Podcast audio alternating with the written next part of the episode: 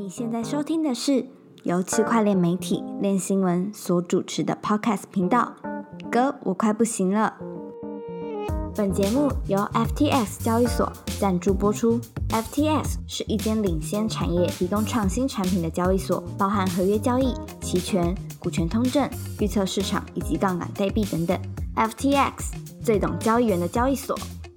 Hello，大家好，我是 Jeff。我是韦德，我是 Jim。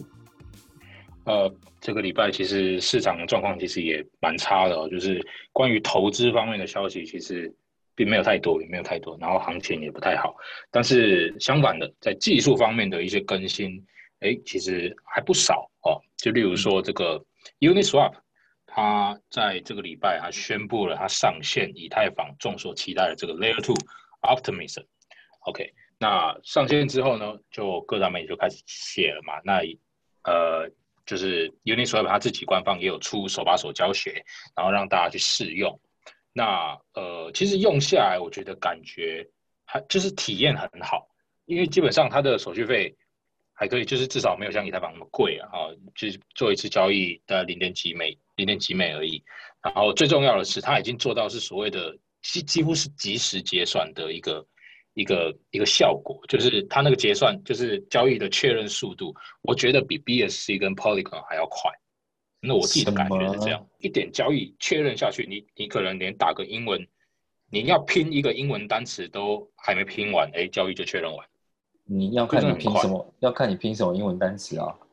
没有没有，我看人家实测，他那个单词也不难啊，就就十个英文单字以内，就三秒钟，哦好像两两三秒的时间就确认完毕了。超所以，快！所以 Jeff 你自己有你自己有把币转到那个，我只转进去一点点而已，我只转进去一点点，我就转个转个零点零点，我忘记转零点几枚，零点几颗以太，我忘记了，零点零点几颗吧，就转进去试试看了，因为那个退出来也很麻烦嘛，就转进去试试看，对啊。对啊，但是 Uniswap 是不是也说它这次上线其实只是就是压力测试而已，也就是它是不是有做什么额外的提醒啊？嗯，对啊，他我我觉得他这一次的推出其实都那些指引什么都还蛮详细的啦，然后他也有很清楚的告诉大家说你要怎么样把你的资产从以太坊转到这个 Opt Optimism Roll Roll Up 上面去，然后一步一步教你。但是它里面的警语也都有说好，就是说这个现在呢，这个就是这个 Optimistic Roll Up 这边。它你要出金需要等一个礼拜的时间，那这个我觉得如果你是那种很习惯在 DeFi 里面进进出出的人，可能会没有办法接受。然后它目前在里面的的币种资源的也比较少，这样就蛮少的。嗯嗯，对啊，他都那都讲得蛮清楚。对，那呃，我就好奇一件事啊，你看它上线了，那假设啦，未来就是呃，Opt 就是整个网，它这个整个 Layer Two 网络已经稳稳定了，那也越来越多地方也开始在上面部署了。那你们会想要去用吗？就是部署在呃 Optimism 上面的 Uniswap。嗯，目前来讲好像没有，嗯，如果如果他总是出金都要一个礼拜时间的话，我就暂时没有考虑。然后它币种又很少，我我觉得如果这两个问题可以改善的话，会对我来说会会使用欲望蛮高的。就是他自己官方的统计是说，如果你是在这个以太坊的主链上面，呃，主网上面去做代币的交换的话，跟在这个 Optimistic 的 Roll Up 上面做交换，手续费是差了大概十倍左右，所以你的成本就是、就是七块跟零点七块的这个区别。那如果嗯它的这个 Uniswap 的使用体验啊，然后流动性啊，都跟在以太坊上面是一样的话，我就会有蛮大的动机想要转过去用吧。嗯，那俊哥你呢？我觉得如果你是要长期提供流动性的话，应该是不会被那个出金要一个礼拜影响才对啊，应该还是可以用。我自己是这么觉得啊，就是如果说 Optimism 它这个 Layer Two 上面的 Uniswap V 三想要获得大规模采用的话，当然就像就像魏德讲的，就是前提是它的流动性必须要至少要跟以太坊是一样的嘛，对不对？嗯，那我觉得还有一点就是它资源的币种可能要有一些差异性。就例如说，为什么为什么 BSC Polygon 都能够有这么多的用户去玩？因为它上面有还是有一些原生的原生的项目嘛，它就是有一些币你只能在它那边去买，对不对？那些币你没办法在以太坊链上去买，你没办法在交易所上面买，你可能只能在它的生态系统里面去买。哎，那如果有一两个项目就是很火很火的，那你又只能在它这个生态系统里面去买的话，那自然而然用户就为了买这个币。而把钱打进去去里面买，嗯对我我的感觉是这样，可能它就是它这个它这一个 layer two 这个网络里面就是要有几个几个爆爆款的 defi 或者是应用，对，这样这样可能会是那种财富效应，就是 我在里面要生一个什么什么币，然后大家去那边做 LB，就可能可能又是走那种流动性挖矿的的套路，对对对，嗯，对对对，然后我还有看到一个我觉得蛮有趣的，就是 Uniswap V 三。现在都还没有在做流动性挖矿，对不对？但是其实它的 V 三的流动性挖矿的合约已经部署，已经部署出来了。就是其实要用的话，你是可以用。所以就有一个可能啊，就是如果 Uniswap 它想要去主推它在 Layer Two 上面的协议的话，或许它有可能为这个协议开开流动性挖矿池，也说不定。哦，因为对对对，因为你基本上你开了流动性挖矿，对 OP 来讲。就是去那边一定是更赚钱嘛，嗯，即使那边的交易可能可能没有那么多，但是有可能那个流动性挖矿的收益能够 cover 过，就是交易量的差异，甚至会比在以太坊上面去提供流动性还要多，也说不定。嗯，对，我觉得说这个蛮这个也是一个，但是目前也还没有看到有社群，我好像还没有看到有社群提案，目前这个都还不确定，因为毕竟这个这个 layer two 的。网络状态都还没稳定嘛，所以可能要等后续后续他们社群去决定那个方向。对，好，那它上线这个 Optimism 之后哦，就是其实我觉得也有也有连带的跟我们上周讨论到了一个东西，就是蛮有有有一些贴近的关联啊，就是 Roll Up 这种这种 Layer Two 的这种解决方案本身的一些缺陷，到底能不能够获得主流的采用哦？那我们就请魏的再跟我们再同整一下，就是上周这个 Dragonfly 创办人他提到的几个 Roll 的缺陷。嗯，好，就 Dragonfly 的这个创办人呢，他有讲到一个蛮关键的事情，就是好，现在已经有这个乐观以太坊，然后它的这个手续费已经变得很低了，可能零点七块左右。跟原本以太坊所需要的这个交易费用已经差很多了，变十分之一了。但是如果你要拿去跟 Matic 或是 BSC 比的话，Matic 可能是万分之一块美金，然后然后那个以太呃 BSC 可能是那个乐观乐观以太坊的三分之一以下的这种 Gas fee 的话，在价格方面好像还是没有胜出。那另外一点就是刚刚提到的，就是呃出金的时间，就是这个 optimistic 的 Ethereum，它如果要出金的话，一个一个礼拜的时间。那如果就像 Jeff 哥讲的，上面有很多的这种呃流动性挖矿生态啊，很多小币啊，如果说有更复杂的动作要执行的话，会不会有很多人就是想要转出来到别的地方去卖？那这个事情会造成很多的障碍。这样，那他他就认为说，这个 roll up 如果你要打败这些呃侧链的东西，你一定要比他们还要强，才有机会可以去赢过他们。那他他其实讲了很多，那他又提到另外一个那个 roll up 的方案，就是 zk 的。方案就是有用那个零知识证明在里面的东西嘛？那他就说这个东西呢，它现在的发展技术已经可以，之前是好像有一些那个以太坊啊虚拟机相容性的问题，但是现在好像在发展中的东西已经解决这个问题，就是它可以跟以太坊虚拟机相容，然后它也可以做到即时出入金的功能。那这个东西可能就解决了现在我们看到这个 op optim optimistic 的 roll up 的问题。那它另外还有一些优点，比如说它可以大规模的去压缩这个运算，然后它可以做到隐私保护的智能合约，然后也可以有 NEV 的抗性。所以最后看起来，它好像就是把希望放在这个东西上面了。嗯，好，那根据这个 Dragonfly 创办人他的这样的一个说法，那为了你自己觉得你看不看好呃这个 Roll Up 这种 Layer Two 解决方案，还是说你觉得？你还是会想要继续使用 BSC 或者说 Polygon 这样的一个一个一种替代的一种方案。我觉得还是会看它未来有多少的平台都会转到上面去，然后他们创造出来的这个财富效应大不大。如果它没有一些新的东西出来的话，我觉得就跟 Jeff 哥讲的，就是暂时会保持一个观望的态度吧。OK，所以你的意思，你一样是就是跟跟着趋势。然后跟着热钱跑，对不对？没错。OK，好，了解。那 Uniswap 这个礼拜除了宣布说它上线以太坊 Layer Two 以外，它又发布了六项的产品更新哦。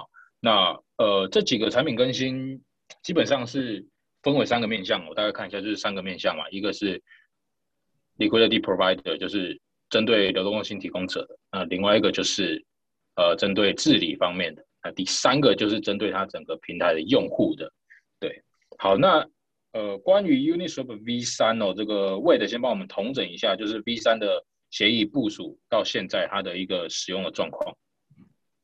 好的，嗯，Uniswap V 三它是在五月五号上线的，那从一开始的可能只有几百万的这个锁定资产，到现在今天看的时候是十六亿。美金的这个锁定资产价值，那每日的交易量呢，每天都不太一样。最高峰的时候有到二十几亿美金，那现在的话大概是八九亿美金左右。那相较这个 Uniswap V2 的话呢，Uniswap V2 现在有三十八点六亿美金，然后每天的交易额是从五月到现在，五月的话大概有十到三十亿，就是是一个蛮高数字。那时候也是很热络的时候。但到六七月呢，整个币价跌下来之后，它就只剩下五五到七亿的这个交易量了。那比较 V two 跟 V 三，看起来 V 三它的交易量是比 V two 还要大，而且它锁定资产是比只有 V two 的大概一半不到的状况。看起来里面的 LP 应该是收获是丰富的啊，所以整体来讲，我觉得还算是成功的一个产品。OK，那它这一次针对 V 三发布的六项更新，你觉得即便有哪几个是你觉得比较特别、比较值得分享的吗？这个东西就我还蛮想要跟大家分享的，因为我们当初为了写这个 V 三的报道的话，就是有去试它的这个呃自定义的这个价格区间的 LP 嘛，就是你把你的这个交易对放进去之后，你可以选择说我只要在哪一个价格区间里面提供流动性性。就好，然后那时候网络上也有很多人在比较说，哎，我这个跟跑网格比起来，哪一个比较好呢？那一开始我就觉得说，干应该是 V 三吧，V 三的话它集中流动性，然后大家一直猛交易，应该可以赚很多钱。结果我发现没有，就是它整个价整个市场价格崩下来之后，你你永远都在区间外，所以你根本赚不到手续费。而且你在手续在这个价格调整的时候，你你会蛮苦恼，不知道怎么做。那可能也是因为这样子呢，Uniswap 它就做了一些更新。最主要的呃更新就是在它把这个价格区间设定的事情，让它做了一个视觉化的，就是它给你一个这个常态分布曲线，告诉你说现在哪哪一个价格区间流动性最多，然后你可以透过拖曳图示的方式直接去调整，你要把你的呃，流动性放在哪个价格区间？那我就不用像之前一样，是我要另外再开一个那个数据分析的网页去比对，说哦，我大概设在哪个价位，然后手动去输入还要还要好。就我觉得这个是一个蛮好的更新。那第二个更新呢，就是因为你在提供流动性的时候，你可以去选择我的收的手续费的层级在哪边，呃，是中高低这样，大概是分这个区间。那啊这个可能也让蛮多人觉得疑惑，就我到底应该要选哪一个啊？会不会我选了那个手续费的的层级之后，我就都收不到收不到手续费这样，所以他现在也把这个手续费区间的呃大家选择的比例去把那个百分比标出来，他会直接预设告诉你说，哦，你就选这一个，因为这个有百分之八十的人都选了这一个，那这个也是对用户是比较便利的部分。那另外还有就是关于治理提案的部分，呃，很多人都会在说这个 UniSwap 虽然发了 Uni 之后，但是它现在也没有提供流动性挖矿，然后它的治理感觉也都是一些就是很深度的开发者才有办法去使用的这个治理参与。那他现在就想要把呃。就是呃自治的这这件事情，就 governance 的 proposal 治理提案的这件事情呢，做得更系统化，然后让更多人可以在页面上面点一点就可以去提提交你的提案的。那据说他觉得他这样做之后呢，他可以让这个参与治理的门槛降低，然后对整个社群呃有更广泛的凝聚力。那我觉得怎么说来，怎么怎么讲？这可能都是对 Uni 的一种利多啦，就是可能有更多人愿意去持有它，然后参与治理，因为它也把自己的那个 Uni 的呃数量门槛再降低了一些，这样，嗯，对啊。那哦，还有一件事情就是呢，我觉得呃这一次是做做这个多语系的东西，就是你的页面上面可以去选择各国语言。不过，因为它可能目前还是用那种自动翻译的关系，所以里面很多的词都超怪的。如果你是选中文的话，你去使你你去使用，就会看到很多很很奇怪的中文。他们现在也有开放大家去可以自由的参与他们的这个翻译的 program，你可以去帮他们做一些语言上的订正。如果大家有语言的专长的话，可以去玩玩。还有 reward 吗？现在是还没有说啦。其实我个人是有参加，有参加了一个月了，但是完全也没有问我说我的地址是什么，还是我要自己打给他说我地址是什么？没有，那估计就是义工吧。哦，估计就义工啊。没事没事啊，义工义工，反正你有买嘛，就当股东兼义工嘛。没错，可怜，希望他可以对更活跃一点。其实我们通常谈到这些，不管是 Uniswap 还是其他的 DeFi。我们通常联想到的就是以太坊或者是 BSC、Polygon 这种有智能合约的的生态系统，通常啊就是跟比特币没有什么关系嘛，对不对？比特币就跟 DeFi 这样子的一个呃概念，基本上就是就是啊毫不相干，毫不相干。但是推特就是 Twitter 跟这个 Square 的创办人 Jack Dorsey，他在今天发布了一个推文，说他要围绕就是做一个以比特币为重点的一个 DeFi 平台，好，那我觉得听起来也是蛮蛮虚幻的。就是比特币这种东西，比特币的区块链它又没办法开发智能合约，那它要怎么在围绕比特币去做这种 DeFi 平台？那俊哥，你帮我们解释一下，他他所谓的这个 DeFi 平台是什么意思？嗯，好，嗯，推特创办人觉得多西，他今天早上发文。他说，他旗下的 Square 会推出一个让开发者能在比特币上轻松部署 DeFi 协议的一个开发平台，叫做名字叫做 TBD。那强调整个平台都是开开源的，包括路线图啊、开发进程，还有它的代码都是公开的。不过这个平台可以，哎，它还在非常早期的阶段。有多早期呢？它现在。只有一个推特账号而已，其他什么都没有。对，嗯，而且我看那个推特账号图好像很奇怪，是是一个迷因图吗？就感觉有点像，是一个迷，很像有点闹的一个账号。就看起来不像是一个正规、正规公司、正规项目的一个 一个图，看起来像 scam。对啊，会不会又被盗了？那他他有说这个这所谓的 DeFi 平台要怎么怎么那个吗？就部署在去一。这个比特币的区块链上面，他没讲太多技术上的东西，但是我我想到的就是十一月比特币改进提案 Taproot 可能会启动这件事吧，所以在上面部署 DeFi 是有可能的，对啊，我所以讲到这个，因为之前我们也有跟那个就是陈博伟有有聊过嘛，就他是一个比特币的专家这样，然后他也非常期待就是 Taproot。的啊、呃上线之后，然后整个为这个比特币网络生态带来的改变，因为它看起来好像你想要做什么 DeFi 啊、智能合约啊这种达到这种功能都是没有问题的。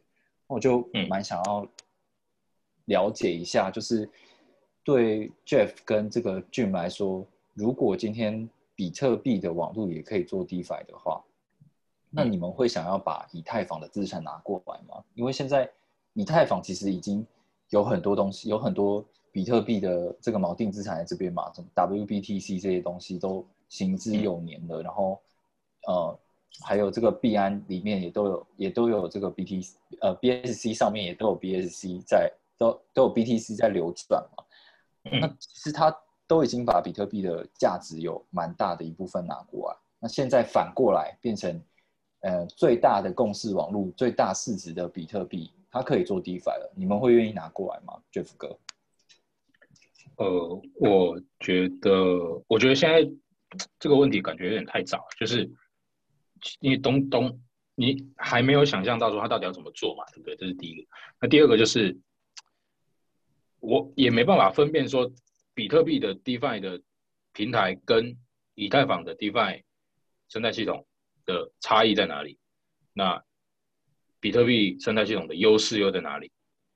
我我目前我目我目前我没有仔细去研究啊，所以我不知道两者之间优缺点的一个差异性啊。然后还有一点就是，其实感觉起来，即即使 DeFi 呃比特币作为市值第一的的的加密货币，那它从一个不能够做 DeFi 或者是做 NFT 这样子应用的一条链的一个网路。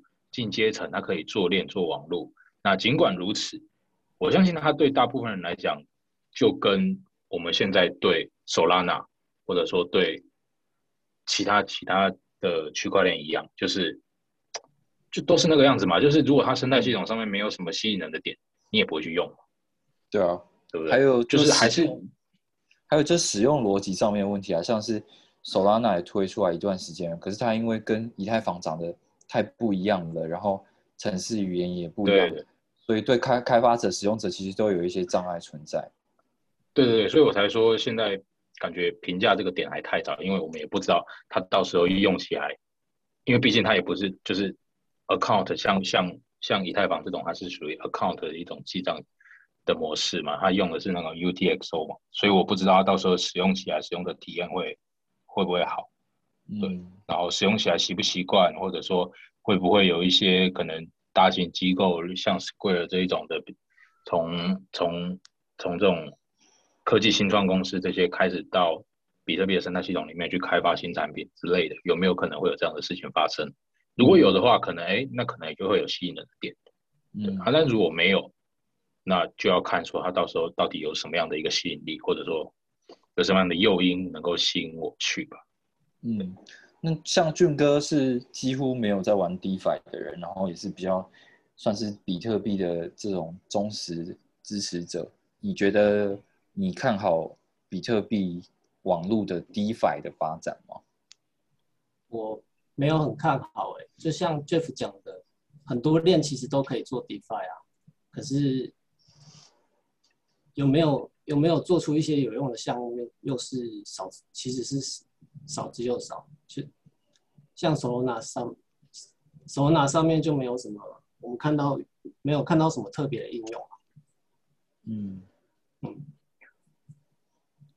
好吧，那对我觉得这这这个这一题是真的是蛮虚幻的啊。那嗯、呃最近看到这个 Jack Dorsey 他就是一直出来讲他要做一体钱包啊，然后要要搞这个比特币的去中心化金融，我们就是期待它接下来会有什么样的那个什么样的实际的发展吧，蛮值得期待的一件事情。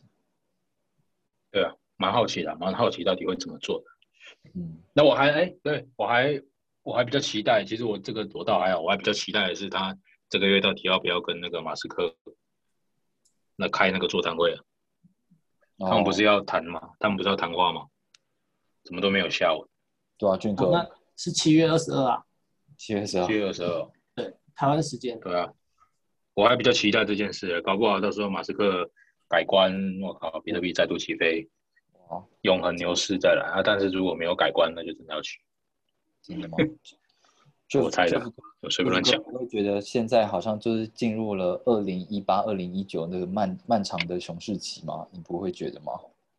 不知道哎、我又不是老师，哦，我又不是投资顾投资老师，也是啊，反正这种，反正反正就持盈保泰嘛，对不对？有赚钱，有赚钱就收着嘛，拿拿一些小小资金小赌怡情嘛，这偶尔有什么热点就炒一下，炒一下。我问你，我问你，像是现在的行情，感觉就是这种浮浮沉沉、浮浮沉沉。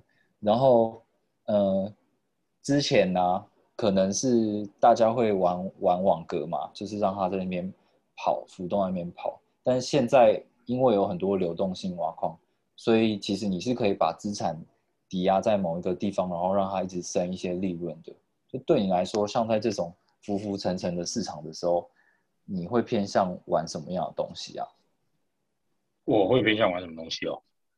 嗯，应该就一样，就去白稳定币白嫖吧。哦，稳定币的白嫖啊，或者说网格其实也可以啊，只是看你网格区间要怎么设。哦，然后还有你选的标的啊，你如果选的太危险，然后区间又太小，那那那就危险，那就危险。